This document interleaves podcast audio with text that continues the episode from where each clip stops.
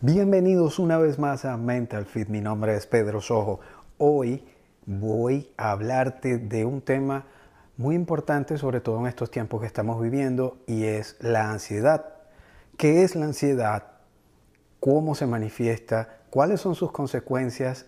¿Y cómo hacer para evitarla?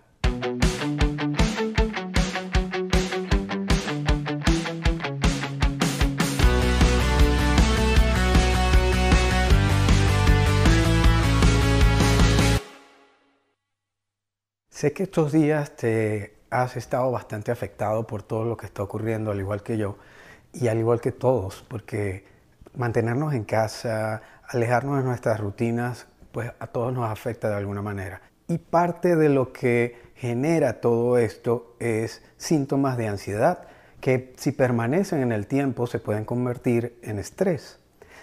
Y precisamente la ansiedad está conectada con una emoción que es el común en esta semana, en estos últimos días, y es el miedo. Los síntomas ansiosos están conectados directamente con el miedo. Y por supuesto que cuando nuestro sistema identifica esa amenaza, se coloca en alerta. Esa alerta va a afectar directamente a nuestro sistema inmunológico. Y es precisamente nuestro sistema inmunológico el que necesita estar fuerte en este momento no solamente para el COVID-19, sino para cualquier otra enfermedad que está allá afuera. esta semana pareciera que no hay otra, otra enfermedad, que no hay otros virus, que no hay gripe, que no hay flu. Todo es, se lo comió el COVID-19. Y nuestro sistema inmunológico, cuando está débil debido a esa emoción de miedo permanente, está propenso y vulnerable a no tener las herramientas y caer ante cualquier enfermedad, se llame como se llame. Tal como te estoy mostrando en esta imagen, hay unos elementos importantes cada vez que sentimos una amenaza y son la adaptación y el control. Cuanto más adaptación, menores síntomas de ansiedad o de estrés voy a experimentar. A mayor control, ocurre lo mismo. La sensación de control va a hacer que no aparezcan estos síntomas. Pero cuando esto disminuye tanto la adaptación como la sensación de control sobre la situación que me está afectando, entonces voy a empezar a experimentar síntomas de ansiedad que a la larga se pueden convertir en estrés psicológico. Siempre que viene una situación amenazante para mí, hago una evaluación cognitiva en la evaluación primaria hay, por supuesto, una valoración y una reacción primaria ante eso que me está llegando. Luego hago un análisis de mi capacidad o de mis recursos para afrontar esa situación y por supuesto en la tercera entra en juego aquello que conversábamos la semana pasada que son mis estrategias de afrontamiento. ¿Cuáles son esas estrategias que yo utilizo y cuando la ejecuto, ¿cuál es el resultado de esa estrategia? Cuando yo ejecuto la estrategia y la estrategia me da resultado, entonces yo siento que hay mayor, mayor control y eso disminuye mis síntomas ansiosos o mi estrés. Por el contrario, si esto no ocurre, si la ejecución o mi estrategia de afrontamiento no funciona tan bien como esperaba, entonces eso va a generar aún más síntomas de ansiedad. Otro elemento importante a conversar aquí contigo es comprender que no todos tenemos el mismo nivel de afrontamiento, no todos tenemos las mismas herramientas o no todos percibimos la amenaza al mismo tiempo. Esta semana que conversaba con un grupo de amigos de PDA, a quien les mando también nuevamente un gran saludo, tuvimos la oportunidad de compartir a través de la plataforma Zoom unas 30, 40 personas allí y conversamos acerca de este tema y otros. Allí hablábamos de las diferentes maneras en que cada uno enfrenta la situación y cómo a cada uno le ha afectado esta situación en particular. A ti puede que te afecte de una forma y resulta que a tu pareja le afecta de otra. Para ti el problema no es tan grande, pero para tu pareja es grande desde hace dos, tres, cuatro, cinco semanas atrás. Para los que viven con sus hijos también puede que sus hijos sean elementos estresantes porque nunca habían compartido con ellos las 24 horas del día. Para los hijos que viven con sus padres también resulta situación eh, que genera ansiedad o, o, situación estresante porque no tienen control sobre lo que sus padres, que son adultos, deciden hacer.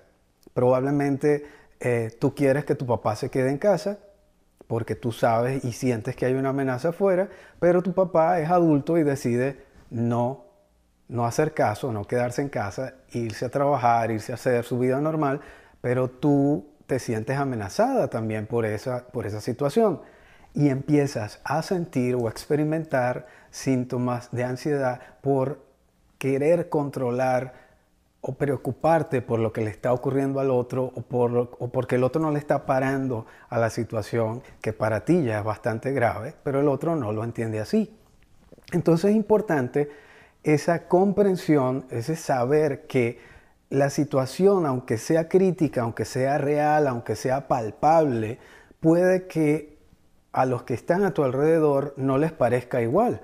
Y eso aún generarte más estrés, generarte más ansiedad.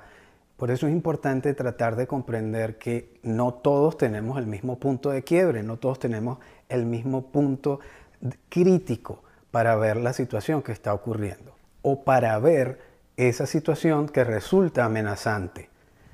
Cada uno tiene su forma de manejarlo, como conversábamos en el video pasado.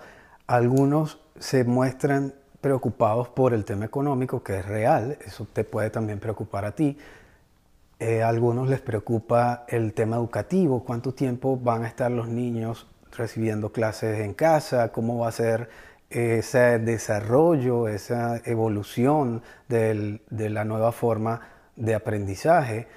Y como ya te comenté, la principal consecuencia es que mientras permanezcas en modo de alerta, permanezcas en modo de tensión, que como ya te dije está conectado con tus miedos, tu sistema inmunológico va a estar vulnerable. Y es precisamente ese sistema el que en este momento preciso, donde es un virus nuestro principal amenazante, nuestro principal enemigo, es justamente ese sistema inmunológico el que necesita estar al 100%.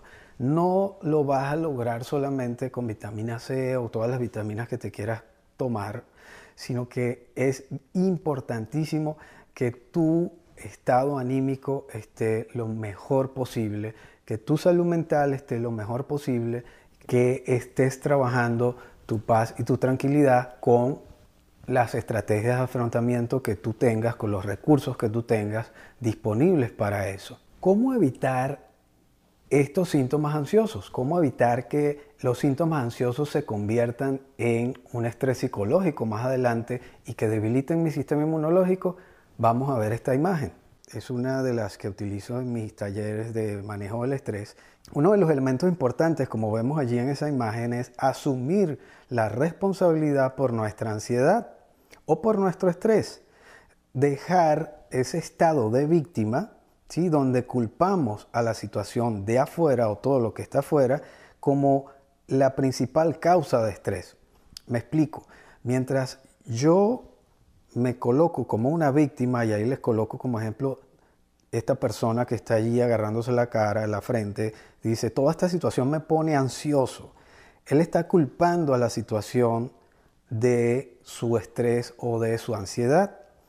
Ciertamente existe una situación afuera, pero mientras él siga culpando de su estrés o de su ansiedad o de sus síntomas ansiosos a lo que está ocurriendo afuera, él pierde el poder y la libertad de tomar una decisión o de buscar una solución. Cuando te conviertes en víctima, no puedes solucionar, no tienes poder, necesitas que alguien te ayude hay una queja constante y esa queja constante lo que anda buscando detrás de todo eso es atención, compasión, lástima y comodidad. Evades entonces la responsabilidad de hacer algo con respecto a esos síntomas que son solamente tuyos. Es importante que podamos cambiar, que puedas cambiar ese discurso y decimos ahora, yo me dejo estresar por esta situación. No es la situación la que me estresa, es que yo me dejo estresar y cuando yo simplemente cambio mi forma de decirlo, ya estoy asumiendo, estoy dando el primer paso de asumir esa responsabilidad por mi ansiedad o por mis síntomas ansiosos y en ese momento me vuelvo responsable, dejo de ser víctima para convertirme en responsable del que me está generando en mi cuerpo. Entonces tenemos ahora el poder y la libertad del responsable.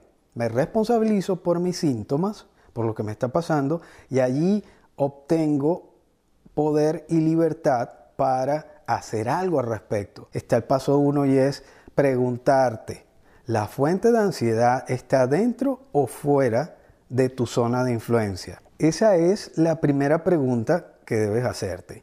Luego vamos al paso 2. Cuando la fuente de ansiedad está dentro de mi zona de influencia, yo tengo que hacer algo. O sea, yo, yo puedo hacer algo porque tengo el poder y la libertad que asumo como responsable de eso. Y hay proactividad. Cuando yo ejecuto entonces esa estrategia, por ejemplo, salgo a hacer deporte, me pongo a pintar, me pongo a cantar, busco la estrategia de afrontamiento que a mí más me gusta. Eso es proactividad, eso es hacer algo. Entonces, cuanto más proactivo, cuanto más yo hago para disminuir mis síntomas ansiosos, se supone que va a haber más cambio y ese cambio va a generar bienestar en mí. Por el contrario, vamos a suponer que yo eh, me pongo a pintar, me pongo a hacer, a escribir poesía, a estudiar, a leer libros y veo que no hay cambio, que mis síntomas de ansiedad siguen iguales. ¿Qué hay que preguntarse allí? ¿Me equivoqué? ¿Será que está fuera entonces de mi zona de influencia lo que me está generando síntomas ansiosos? ¿Me resigno y me convierto de nuevo en una víctima y me vuelvo a quejar? ¿O tal vez hay miedo al cambio, a generar situaciones de cambio a las que no estaba acostumbrado. Ese es el paso 2. El paso 3 es chequear cuando la fuente de ansiedad está fuera de mi zona de influencia. Y cuando está fuera de mi zona de influencia significa que yo no puedo hacer nada para cambiarlo. Y ahí que corresponde para mi bienestar aceptación. Si lo acepto, si yo digo, bueno, ok, el virus está fuera de mi control, lo que él hace o, deja de hacer está fuera de mi control, poniendo este ejemplo particular, cuando yo lo acepto, eso genera bienestar en mí. Cuando no, entonces para poder generar bienestar, yo debo alejarme de esa fuente de preocupación, por ejemplo, las noticias.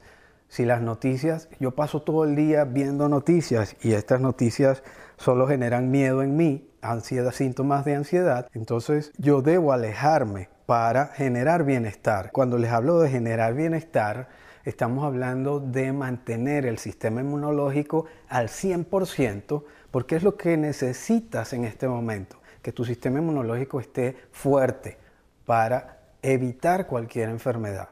Entonces, asumir la responsabilidad por tu ansiedad, por tus síntomas ansiosos, vamos a verlo en resumen, te da el poder y la libertad del responsable, es decir, dejas de ser víctima.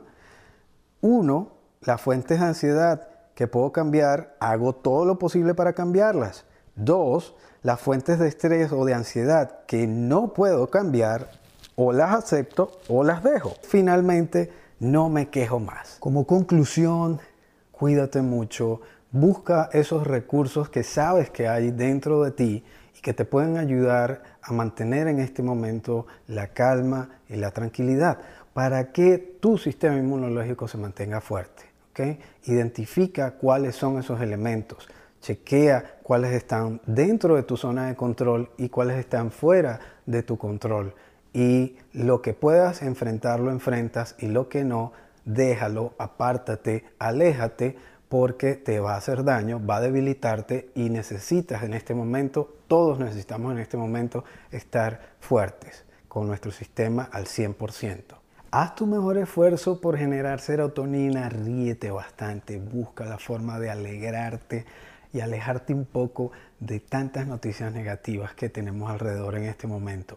Quiero darte las gracias por ver este video, invitarte nuevamente a suscribirte, a darle like si te gustó y lo más importante que siempre te recuerdo, compártelo. Compártelo con tus amigos, compártelo con quien tú desees compartirlo en tu perfil, en Facebook, en Instagram, en donde quieras compartirlo. Ya sabes que puedes hacer preguntas, puedes dejar comentarios, puedes sugerir temas de los que quieras escuchar para próximos videos aquí abajo. Espero que estés bien, cuídate mucho y nos vemos en el próximo video de Mental Fit.